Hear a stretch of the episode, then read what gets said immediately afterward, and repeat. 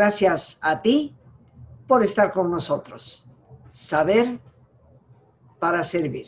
El renacimiento, queridos amigos, y la innumerable cantidad de personajes que desfilaron por esa época de nuestra historia, compartiendo con ustedes varios programas sobre los Borgia.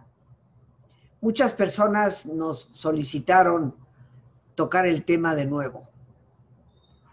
Efectivamente, lo retomé desde sus inicios y hoy quisiera brevemente recordarlos porque nuestro programa estará dedicado en este jueves de cultura a César Borgia. La razón por la cual me atrevo a hablar del tema en un jueves cultural es porque ciertamente es un tema que he estudiado en profundidad y que con gusto comparto para poder dividir entre la historia y la leyenda.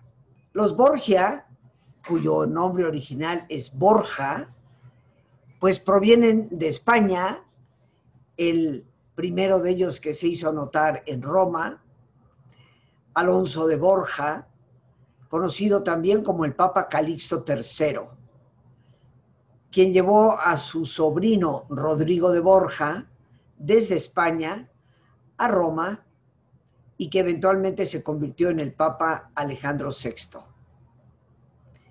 De ese Papa, Alejandro VI, siendo cardenal y habiendo tenido una vida más que licenciosa, en su relación con Vanosa Catanei tuvo varios hijos.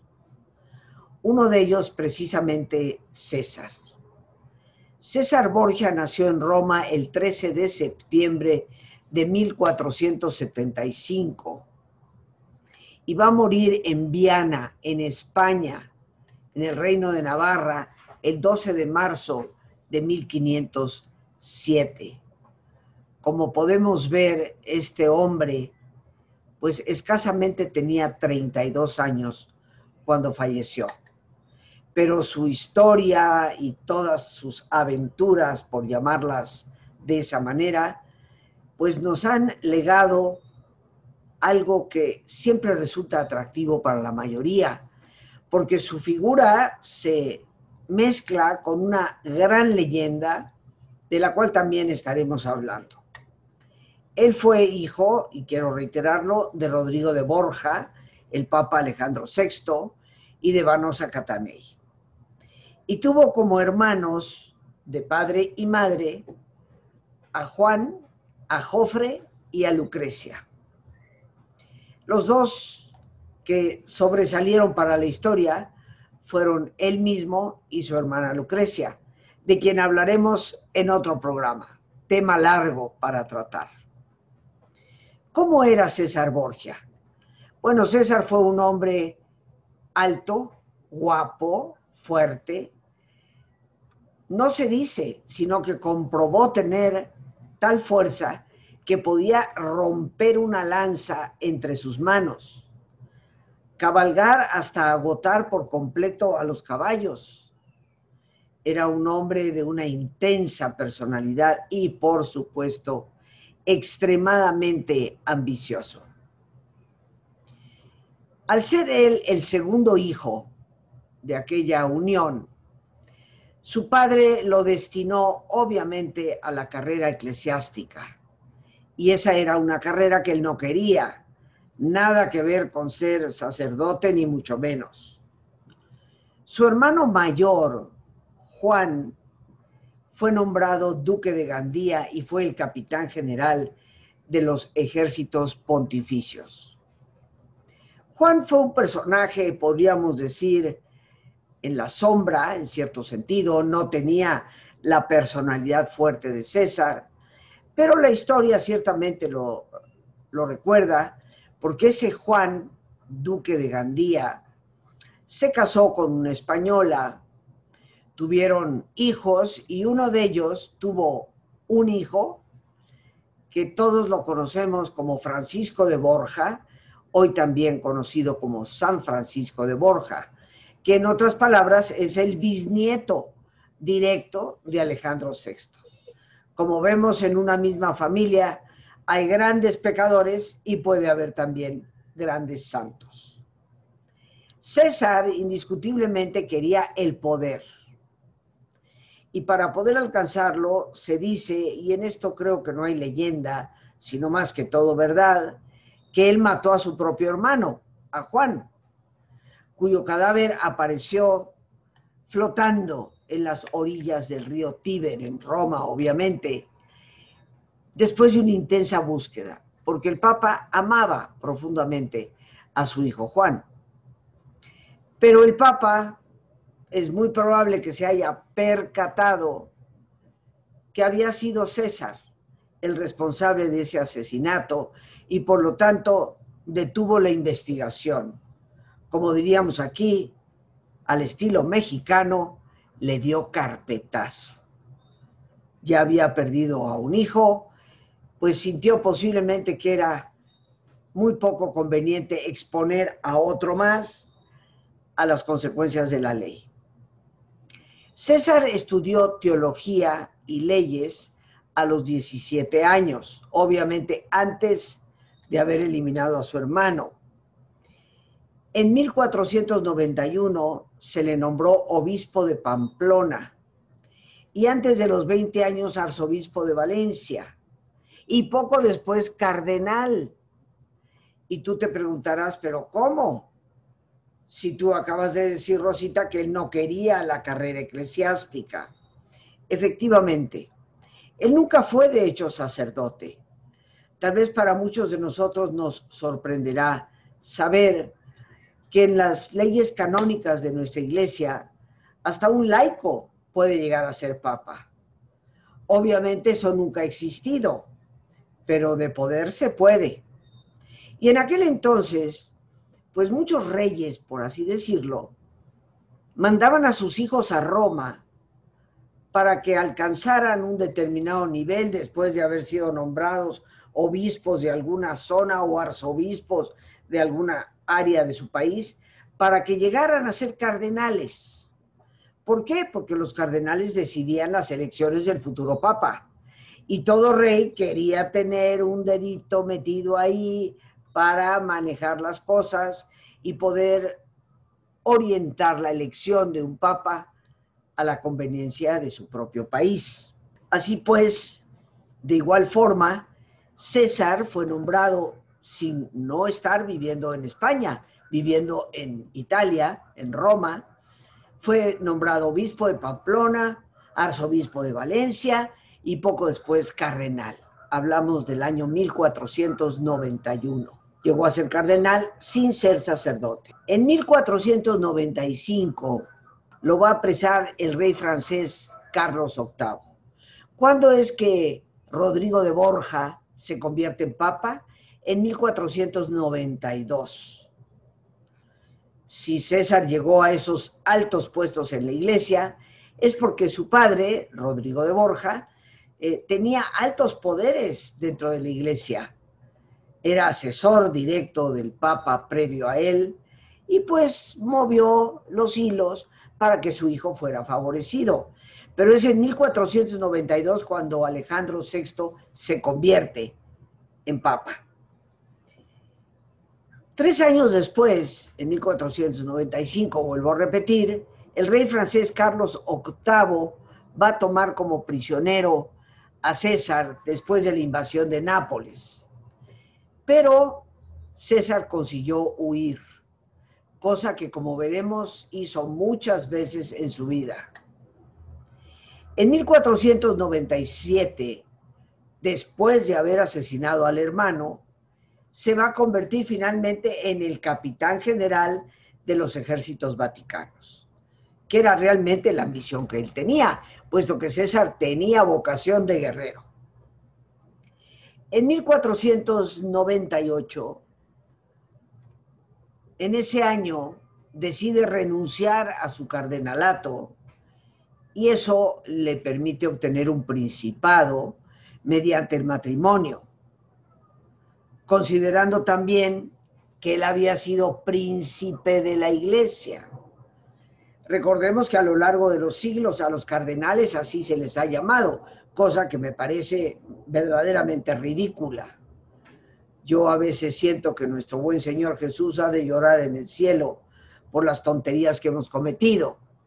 Es hasta nuestro Papa Francisco, el actual, que quiere eliminar por completo ese título absurdo de los cardenales llamados príncipes de la iglesia.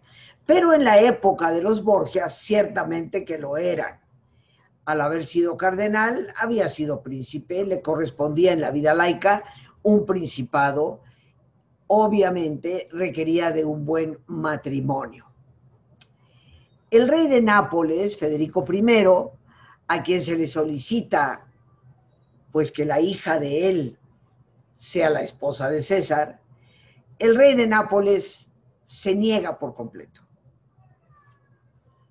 Caso contrario de lo que hizo su hermano Alfonso, hermano del rey de Nápoles, que dejó a dos de sus hijos, Sancha de Aragón y Alfonso de Aragón, casarse Sancha con Jofre y Alfonso con Lucrecia.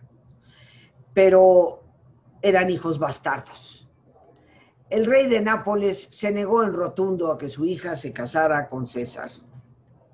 Esto obviamente pues no les cayó muy bien que digamos a los Borgia, así que no sabemos si como venganza o con las medidas de la política que siempre cambian, se va a hacer una alianza firmada precisamente en 1498 entre el rey Luis XII de Francia y el Papa Alejandro VI. Hay que comprender en todas estas alianzas, pues los intereses políticos y territoriales. Nápoles siempre va a ser un reino como una piedrecita en el zapato, porque Nápoles pertenecía a España. Sin embargo, Francia hacía un reclamo sobre Nápoles y Francia y España estuvieron permanentemente en pugna por ello. Los Borgia, que en algún momento, cuando se apresó a César por el rey de Francia, Enrique VIII, que mencioné hace unos momentos, cuando este rey de Francia lo apresa, pues obviamente las relaciones eh, no eran muy buenas. Y perdón, no era Enrique VIII, Carlos VIII. Me confundí con el inglés. Cuando el rey Carlos VIII apresó a César Borgia, pues los Borgia no les gustó nadita. Pero cuando el rey Federico I de Nápoles le niega a César la posibilidad de casarse con su hija, pues los intereses se voltean. Y se firma esta alianza entre Luis XII y Alejandro VI. ¿Qué es lo que le interesaba al rey francés? Pues le interesaba una alianza con el Papa. Y para ello, para favorecer esa estrategia, le va a dar a César un título nobiliario, Duque de Valentinois, obviamente un título francés. A partir de ese momento se le va a conocer a César como Duca Valentino, ya traducido al italiano. César va a viajar a Francia para verse con el rey y este va a promover el matrimonio de César con Carlota de Albret, hermana del rey de Navarra, princesa. Se casan en 1499. La boda fue de alto escándalo, pero de escándalo social, porque a la boda asistieron los reyes. Y en el torneo pues que se hacían celebraciones durante las bodas. En aquel entonces se hacían torneos, el novio tenía que comprobar su enorme virilidad. Históricamente quedó registrado que César rompió no una ni dos, cuatro lanzas, demostrando su hombría, su valor, su capacidad en el torneo en el que había participado y en el cual seguramente resultó ser el ganador. Poco después de esto, él va a ser nombrado administrador de las posesiones de los Borgia, que obviamente ya eran bastantes. Rodrigo de Borja siempre fue corrupto. no sé si lo habrá sido en su ciudad natal de Játiva, en España, en la provincia de Valencia, pero ciertamente lo fue en Roma. Luis XII quería apoderarse del ducado de Milano o Milán y hace este acuerdo con el papado para la cooperación militar. César en ese momento dirigía un contingente en apoyo a los franceses. ¿Qué iba a pasar a cambio de esto? A cambio de esta participación. Obviamente Francia le iba a dar el apoyo a los Borgia para hacerse con un gran territorio en Italia que se llama la Romaña. Y para que nos ubiquemos un poco, si recuerdas la bota italiana, pues Roma está un poquito hacia el sur, pegadito casi al mar, y un poquito más hacia el norte, al centro, está la Toscana, cuya capital es Florencia. Pero vamos a tener que la Romaña está a la derecha y un poco arriba de la Toscana. Tenía ciudades muy importantes como Bolonia, Padua, Módena y San Marino. San Marino es una ciudad pegada al Adriático, al mar Adriático, y esto le daba a los Borgia territorio con salida a ese mar. En el verano de 1499, César va a ir acompañando a los franceses para la toma de Milano y después de haberla tomado, César se convierte en el título que le habían ofrecido, el señor de la Romaña, y va a permanecer como señor de la Romaña desde 1499 hasta 1504. Ciertamente, relativo, poco le duró el gusto. Para lograr este evento, para la conquista de Nápoles, perdón, de Milán, y todo haber obtenido estas prebendas, él va a realizar tres campañas. En la primera encuentra en el camino que, que va una enorme resistencia de Catalina Esforza en una ciudad que se llama Forlì o Forli. ¿Por qué te menciono estas cosas? Porque cuando en otro programa lleguemos a Lucrecia Borgia, vamos a entender la manipulación tremenda que se hizo de sus matrimonios de acuerdo a las conveniencias políticas de César y de su padre. El primer marido de Lucrecia Borgia, Giovanni Sforza, era sobrino del duque de Milano. Por lo tanto, cuando empiezan estas refriegas, veremos cómo a los Borgia ya no les conviene ese matrimonio. Pero eso ya lo trataremos cuando lleguemos a Lucrecia.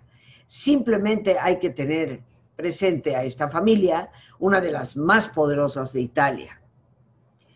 Catalina eventualmente fue apresada en el Castel Sant'Angelo, esa monumental construcción que está pues a una cuadra y media de la Basílica de San Pedro, a la orilla del Tíber, y que originalmente fue la tumba del gran, gran emperador romano Adriano, se desvistió de todo su mármol en la época renacentista precisamente y se convirtió en una fortaleza desde la época medieval que pertenecía, por supuesto, a el Estado pontificio y era una defensa para el Vaticano. Pues ahí estuvo ella encerrada hasta 1501. Y déjame decirte que las mazmorras de ese castillo no deben de haber sido nada agradables.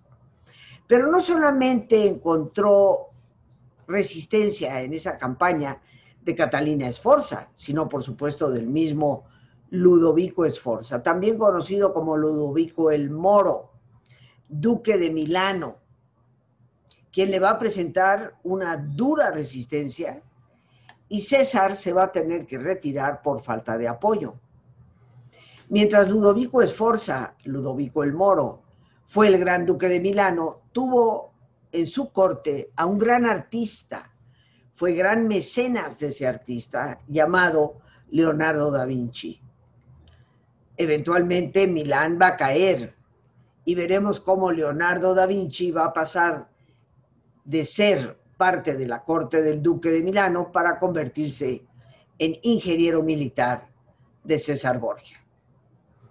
Pero vamos a la segunda campaña, donde finalmente él toma la ciudad de Faenza, 1501, y es cuando se convierte propiamente en el duque de la Romaña. En ese año también va a someter a Florencia y llegan a una negociación para que Florencia pague 36 mil ducados, una verdadera fortuna, durante tres años.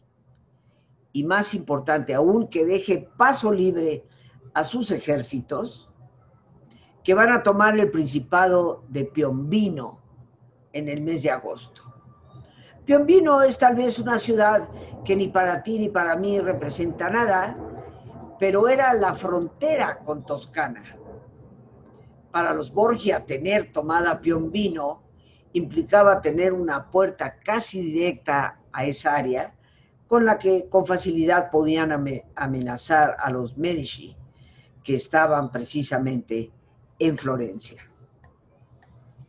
El 25 de junio de 1501, Alejandro VI emite una bula, o sea, un decreto papal, que autoriza a los soberanos de Francia y de España a repartirse el reino de Nápoles, desposeyendo por completo y de manera oficial a su señor, Federico I de Nápoles. Le van a quitar hasta los calzones. César obviamente se une al ejército francés que acampa cerca de Roma y desde ahí va a iniciar su marcha al sur. Y los franceses van a ir tomando posesión, de acuerdo a los tratados, de la parte de Nápoles que les va a corresponder. En 1502, como duque de Romaña, va con su padre a Piombino, que es la puerta de la Toscana, como te dije, punto ideal para poder apoderarse de la región. En su tercera campaña, en 1502, va a proseguir con la toma de estados y se convierte en el duque de Urbino, un título más para su colección. En su intento por tomar Bolonia, el rey de Francia como que se cansa un poquito y le dice, espérate, espérate tantito y le dice a los Borgia, párale. Pero César trata de negociar prometiendo la ayuda en Nápoles, el apoyo para Nápoles. Sus condottieri, que es plural para condottiero, que significa general, oficial, líder. Hoy la mafia utiliza ese término, pero sus generales creen que Luis XII en el fondo está abandonando a César Borgia y van a conspirar contra él, quedándose ellos mismos con todo lo que había sido conquistado. Sin embargo, aquellos que le permanecieron leales a César atacan a los que estaban conspirando aunque tristemente fueron vencidos. Y digo tristemente porque las batallas entre traidores siempre son muy tristes. Por un lado, quienes estaban traicionando a César y por el otro lado, personas que obedecían a un hombre ciego de poder, un hombre al que no se le debe obedecer. Estos, habiendo sido vencidos por los traidores, le piden ayuda a Francia Charles de Amboise llega a su socorro. Y le piden ayuda a Florencia. ¿Y ustedes quién cree que manda a Florencia para que le ayude a los Borgia? Pues nada más y nada menos que a Maquiavelo. Los rebeldes se van debilitando y tratan de alcanzar un acuerdo. Pero cuando faltan a su palabra, terminan todos estrangulados. En 1503, César finalmente ocupa Perugia. Pero ¿qué les parece si nos vamos a nuestro ejercicio y después continuamos con esta apasionante historia de este personaje, parte leyenda, pero yo diría fundamentalmente gran realidad histórica. Así que si te parece, nos ponemos cómodos. Si te es posible hacer el alto completo total, que mejor que cerrar tus ojos. Y en una posición cómoda con tus ojos cerrados, toma conciencia de tu respiración, del entrar y el salir del aire en tu cuerpo. E imagina cómo al inhalar, así como llevas oxígeno a todas tus células, inhalas también serenidad para tu mente. Al exhalar, así como tu cuerpo se libera de toxinas, imagina cómo en ese aire que sale también te liberas de todas las presiones y todas las tensiones. Respira profundamente y relaja tu cuero cabelludo. Todos los músculos que cubren tu cabeza.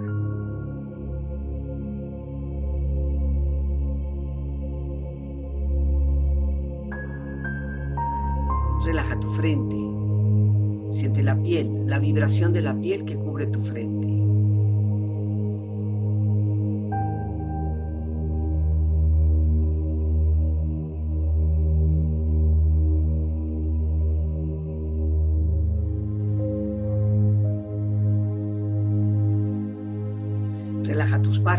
Los tejidos que rodean tus ojos.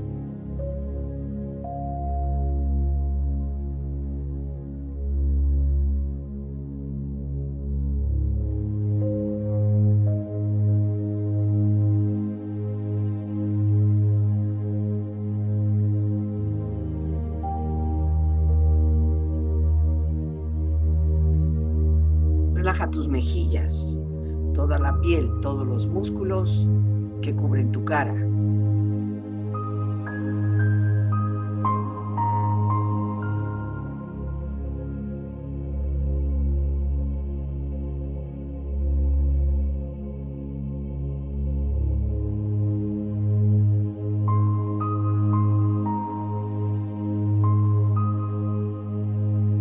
Relaja tu cuello y tu garganta. Siente su flexibilidad,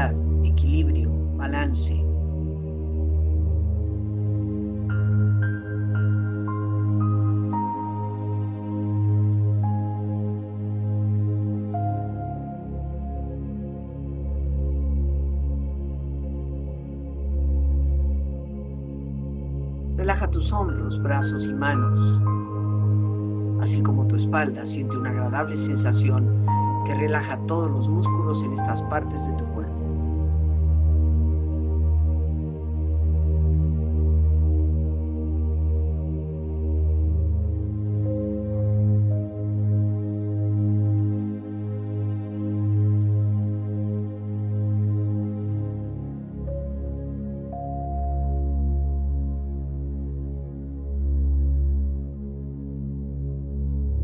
Relaja tu pecho exterior e interiormente, relajando todos los músculos, imaginando a todos tus órganos internos funcionar rítmica y saludablemente.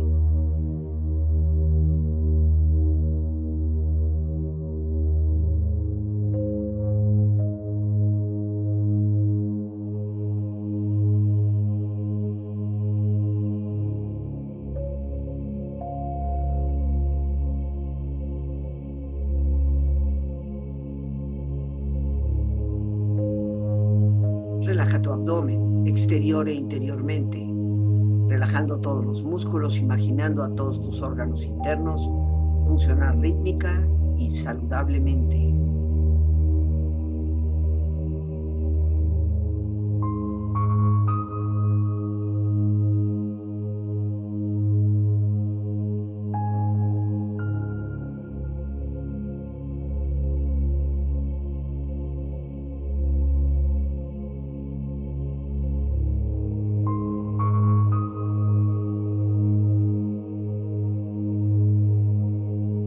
Relaja tus muslos, tus rodillas, siente la piel, la vibración de la piel que cubre estas partes de tu cuerpo.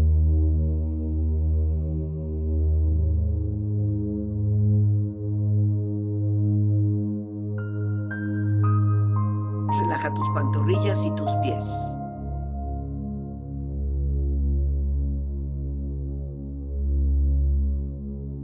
Y con tu cuerpo profundamente relajado, proyecta en tu mente la imagen de un lugar ideal para el descanso. Imagina los colores, los sonidos, los aromas.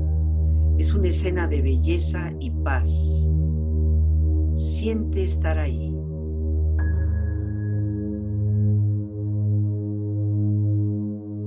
Con tu cuerpo relajado y tu mente serena, reflexiona desde las frases de Leonardo da Vinci.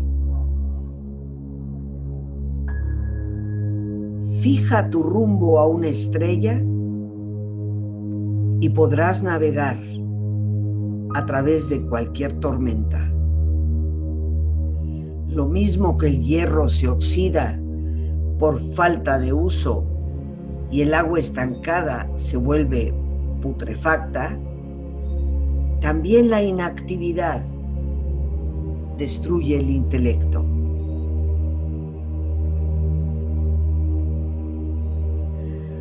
Pobre del pupilo que no sobrepasa a su maestro. Respira profundamente.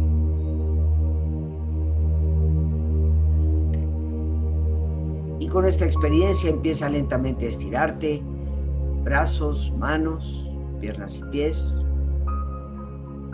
moviendo tu cuello, bostezando si lo deseas, haciendo que tu cuerpo retome su nivel de actividad habitual, hasta muy lentamente abrir tus ojos. Ojos abiertos, bien despierto, muy a gusto, bien descansado y en perfecto estado de salud, sintiéndote mejor que antes. Bien, queridos amigos, continuamos con nuestro tema de este jueves de cultura, César Borgia. Habíamos comentado que ante esta conspiración de sus propios generales, César va a pedir ayuda a Francia, a Florencia, ayuda que le dan, obviamente, y termina estrangulando a todos los traidores. En el año 1503 César ocupa Perugia, con lo que va ampliando cada vez más los territorios del Vaticano. Esto incomoda a varios, por supuesto, entre ellos a la familia Orsini, una familia sumamente poderosa, tremenda enemiga de los Borgia y de todas sus ambiciones, y por el ataque abierto que dan contra el Papa en sus comentarios, en los círculos del poder, pues el Papa termina despojándolos en Roma y los encarcela. Los Orsini fueron en realidad una familia súper poderosa que tuvieron también de su parte a varios papas en la silla de Roma. El 5 o 6 de agosto de 1000 503, César y su padre Alejandro VI van a acudir a una cena, a una invitación del cardenal Adriano da Corneto. La mañana del sábado 12 de agosto, pocos días después, el Papa empieza a sentirse muy indispuesto. Y al tiempo, César que se hallaba casi a punto de salir a Perugia con su ejército, enfermó. Había habido muchas muertes en ese momento por la malaria, que estaba infraganti, podríamos decir, pero de alguna manera siempre se sospechó que trataban de matar tanto al Papa como a su hijo. Y a mí no me extraña esto en lo más mínimo porque era práctica común en aquel entonces. César se va a recuperar de ese malestar, envenenamiento, como tú lo quieras llamar. Pero Alejandro VI no. Su papá, el Papa, fallece el 18 de agosto de ese año, 1503. Obviamente, al morir Alejandro VI, el poderoso Papa, César va a caer en desgracia. Y en el cónclave en el que se reúnen todos los cardenales en ese mes de septiembre de 1503, se le presiona para que abandone la ciudad. Va a llegar a un acuerdo, obviamente, con su gran aliado, el rey de Francia, para darle sus tropas a cambio de que le garantice mantener las adquisiciones territoriales que había hecho.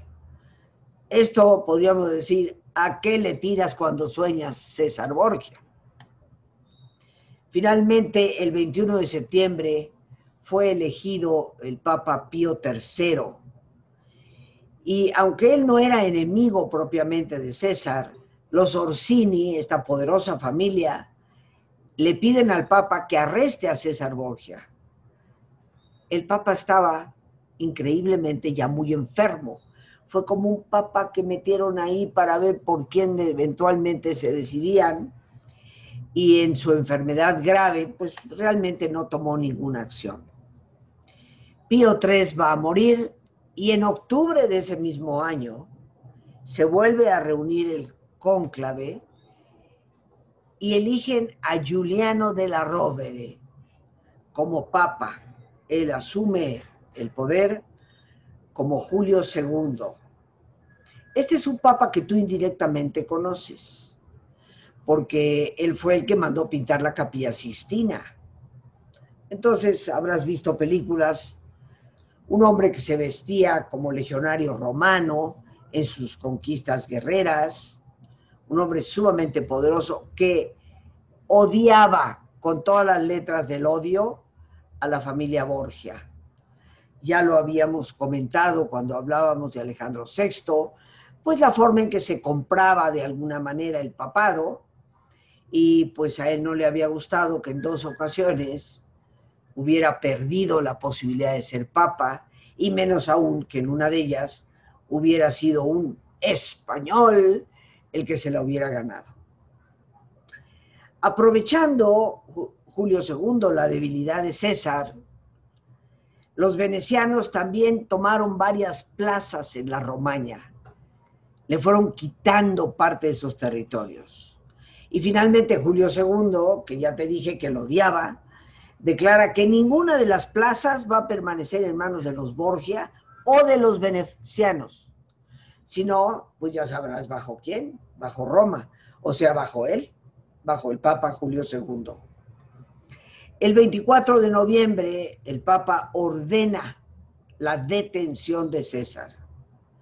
Se le retiene en el Palacio Vaticano y aparentemente ordena a sus capitanes que le entreguen la Romaña, este territorio que tanto trabajo le había costado conquistar. Cuando finalmente llegan los nuncios del Papa a estas ciudades, pues no, le entregan la ciudad.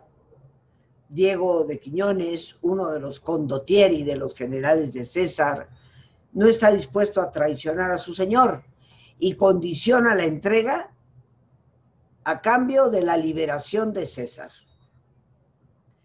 Se va a llegar a un acuerdo y es liberado precisamente en abril de 1504.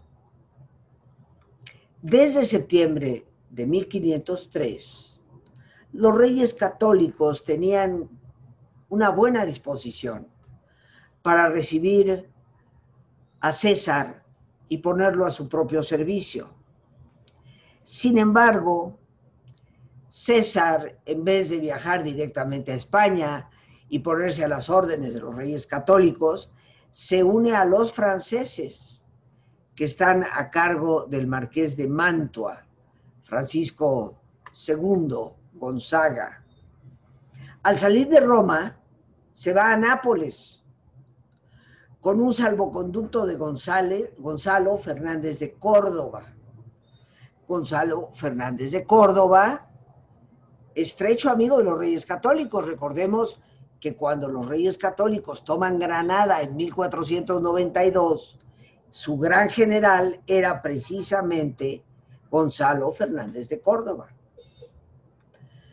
Al salir de Roma y tener un salvoconducto de este hombre tan ligado a los reyes católicos, el Papa pega el grito, protesta y César es encarcelado y es deportado a España.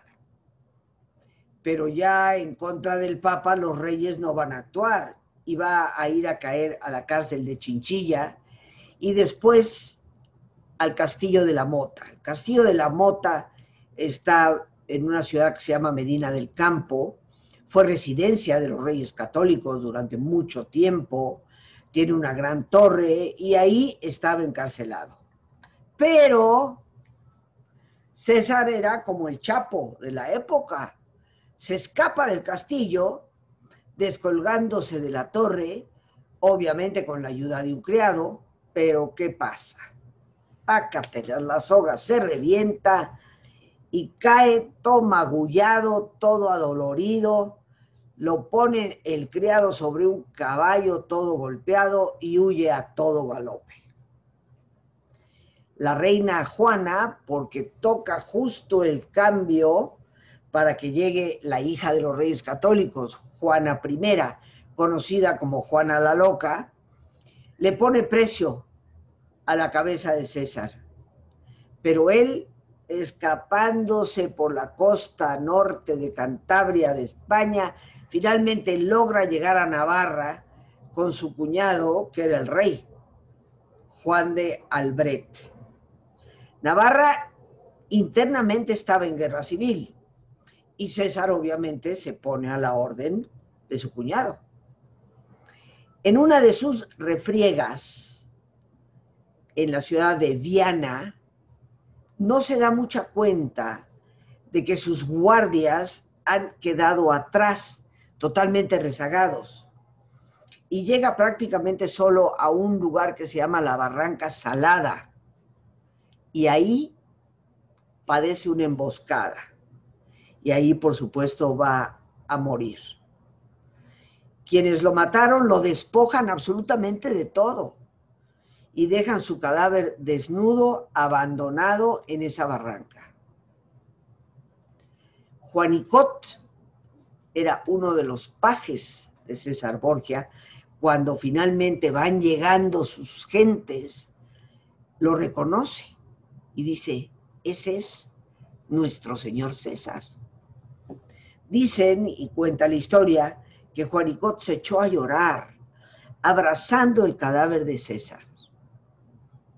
Le van a permitir las tropas enemigas trasladar el cadáver a Viana, donde fue enterrado en la iglesia de Santa María.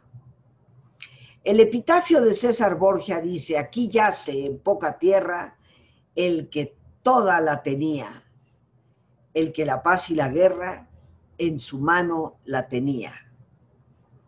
Oh tú que vas a buscar dignas cosas de loar, si tu alabar al más digno aquí para tu camino, no cures de más andar. Un epitafio muy interesante, de alguna forma reconociendo la brevedad de la vida y cómo el poder del mundo es nada a la hora de la muerte, pero a la vez, si buscas al digno, aquí puedes parar. Su sepulcro, y esto me parece sumamente interesante, amigos, permaneció poco tiempo en la iglesia de Santa María, ya que a mediados del siglo XVI, un obispo de Calahorra, a cuya diócesis pertenecía la parroquia de Viana, consideró como un sacrilegio la permanencia de los restos de este personaje en un lugar sagrado.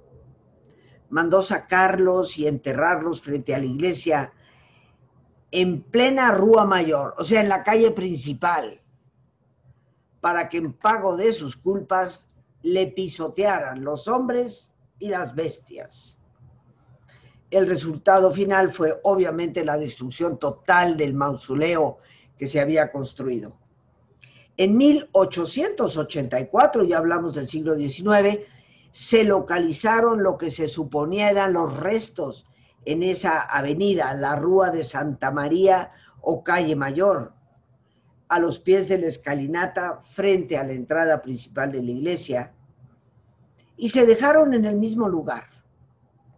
Pero en 1945, no hace ni 100 años, se vuelven a exhumar los restos, se analizan y después se depositan.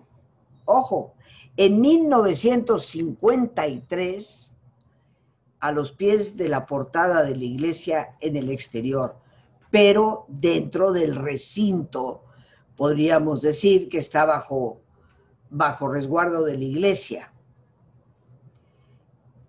Él se encuentra bajo una lápida de mármol blanco que dice así, César Borgia, generalísimo de los ejércitos de Navarra y pontificios, muerto en Campos de Viana el 11 de marzo de 1507.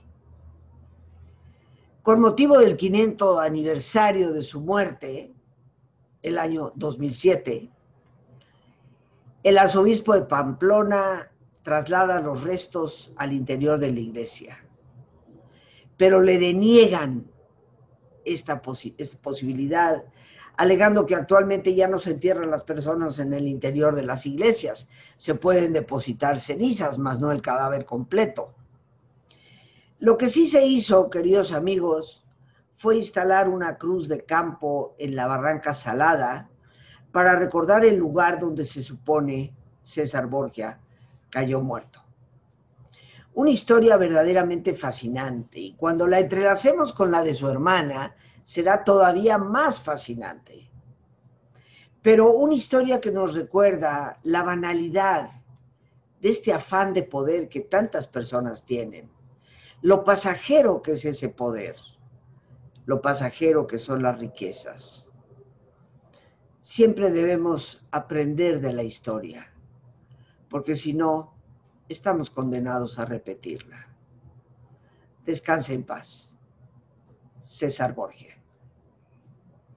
Por hoy las gracias a Dios por este espacio que nos permite compartir. Las gracias a nuestra productora Lorena Sánchez y a ti, el más importante de todos, una vez más, gracias. Muchísimas gracias por tu paciencia al escucharme y por ayudarme siempre a crecer contigo. Que Dios te bendiga.